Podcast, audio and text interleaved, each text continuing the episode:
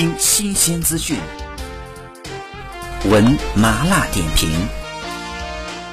娱乐听闻。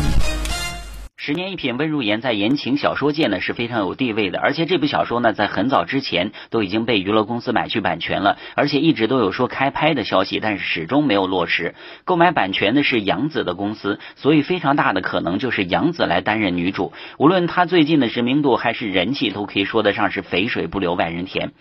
和他搭档的男主角呢也是有非常多的人选。传说当中最符合大家想象的应该是肖战，最近这段时间也是非常有热度，而且和杨紫有过合作，所以两个人如果再搭档的话，想必也非常的有默契。长相绝美，内心敏感，这样的人设呢，也是非常符合肖战的性格。除此之外呢，备用的人选就是赖冠霖，作为九零后的流量小生，而在这段时间的流量也是非常高的，尤其是和赵今麦两个人合作了《初恋那件小事》，在拍摄校园剧方面呢，也是非常的有心得。但是在后期的转变方面呢，赖冠霖长得真的是太孩子气了，不知道是否能拿捏得住。还有一位人选呢，就是许光汉，在二零一三年的时候进入演艺圈，二零一六年呢拍摄了非常多的电视剧，尤其是近期播出的《想见你》，更是获得了非常好的口碑。虽然说长相也是比较好看，但是有网友说呢，如果说是选男神的话，还是多多少少有些差距的。不知道你心目当中的妍希和温恒谁更合适呢？欢迎留言评论。